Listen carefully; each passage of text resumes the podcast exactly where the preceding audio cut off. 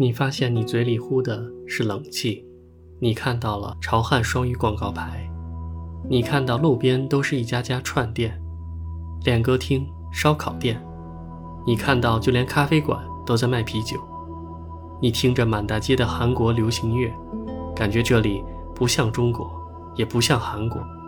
当你在路边听到陌生的语言，听到那淳朴而彪悍的朝鲜语方言回荡在小巷中。如果你来到了一个这样光怪陆离的小城镇，那么，欢迎你来到延吉。延吉是朝鲜族自治州延边的首府，可以说，延吉就是延边，延边就是延吉。延边位于中国的边缘，也在主流社会的边缘。延边人爱抽的烟是红色的长白山，味道很烈；爱喝的是冰川啤酒。也是烈酒，爱吃的是大块的烤肉串和狗肉，辣椒蘸酱吃，都重口味。延边方言的语调也是很浓烈的。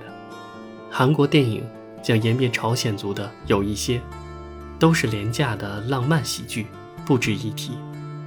所谓延边角色们严重缺乏考证，还毫无责任感的把延边设定为北朝鲜的档次。这部影视作品里的假延边人，误导了很多韩国观众。黄海是第一个认真把社会犯罪问题和朝鲜族群体相结合的电影，以写实类型片的形式，冷冰冰的阐述。这如同扮演老棉的金允熙，那原汁原味的延边口音一样，充满诚意，惊心动魄。当看到九男在树林里，一边笨拙的。给自己包扎被警察枪击的伤口，一边痛苦地摇着脑袋欲哭无泪的时候，突然就被剧烈的心疼攫取。黄海透过一个阴暗冷酷的故事，折射了一个没有尊严的群体是如何在这个无情的世界中挣扎着生存。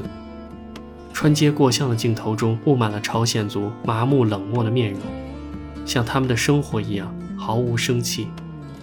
由于血缘地域的原因，造就了这么一个尴尬难堪的边缘群体，在同一片土地的同胞眼中非我族类，一衣带水的韩国人也将其视为低等异端。在这样的环境里，尊严似乎天生就和他们无关。虽然面对屈辱也会燃起愤怒，但终究无力反抗现实的强大力量，最终不得不接受命运的捉弄。在冷眼的包围中自暴自弃，把自己彻底沉堕于黑暗里。他讲的恰恰是一些不是人的人的故事。为什么老实寡言的九男瞬间就可以改变主意去接受杀人的条件？不仅仅是因为债务和寻妻，也不是因为没了工作走投无路，而是老棉那一句：“难道你想像狗一样生活一辈子吗？”如果。你曾经经历过像他一样的绝望，你就不难理解那种为了过上简单安定的日子而不惜押上性命的疯狂。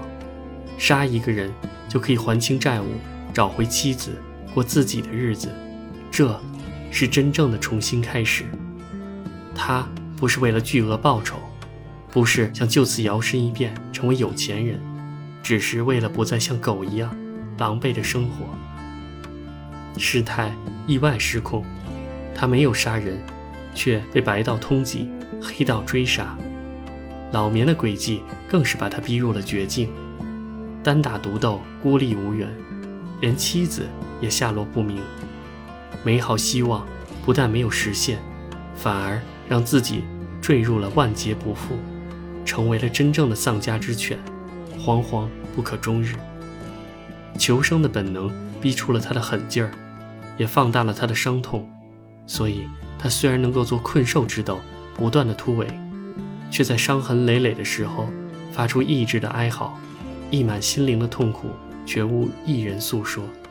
天地之大，却没有一个人关心和过问，没有人爱他，他爱的人可能也背叛了他。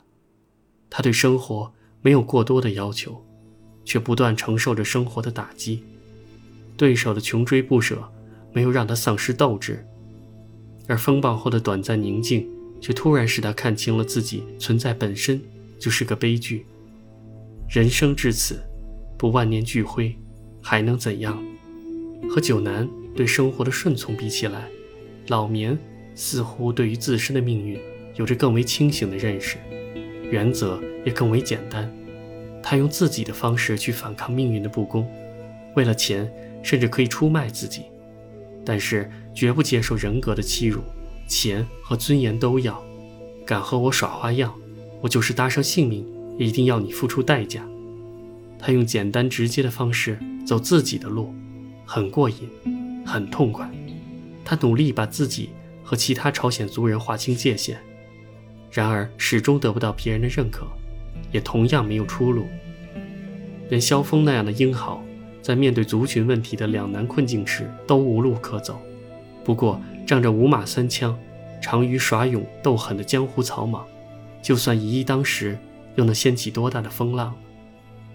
所以老棉在自我安慰的用一句“我是棉正鹤”，强调了自己的与众不同后，倒在了他终究要倒在的地方。而九南也对教授的夫人说：“我怕是不会活着离开了，但是我一定要把事情查个水落石出。”因为他已经看到了自己原本就无路可走，而狗一样的生活又实在不想继续。仔细想来，黄海确实是他的最好归宿，海峡两岸都不是他的家园。倒是漂泊沉寂于这无边无际的中间地带，和他的处境最为吻合。就算没根没底，至少还有寄存于骨灰中的另一个同样无枝可依的。朝鲜族灵魂陪伴，纵然未必就是他心爱的妻子，但相同的天涯沦落，一样可以在生命的尽头给他一点温暖。这是好的电影，它让我们意识到同胞之间的歧视是怎样刺痛和毁灭着鲜活的心灵。它让我们看到了一些人是怎样因为社会的狭隘而活得如此艰难。它让我们看到了在现实中被侮辱。和被损害的，远远不只是那些被命运打上烙印的人。它让我们重新打量身边常见的面孔，让我们对他们的痛苦感同身受。如果有神，但愿他能保佑那些出门打工的穷苦人。如果有神，希望可以给他们生活的希望和机会。如果有神，请维护他们的尊严，不要让他们的付出了血汗后。还要在黑夜里孤独地抽泣，因为他们拥有的本就不多，因为他们一样是人。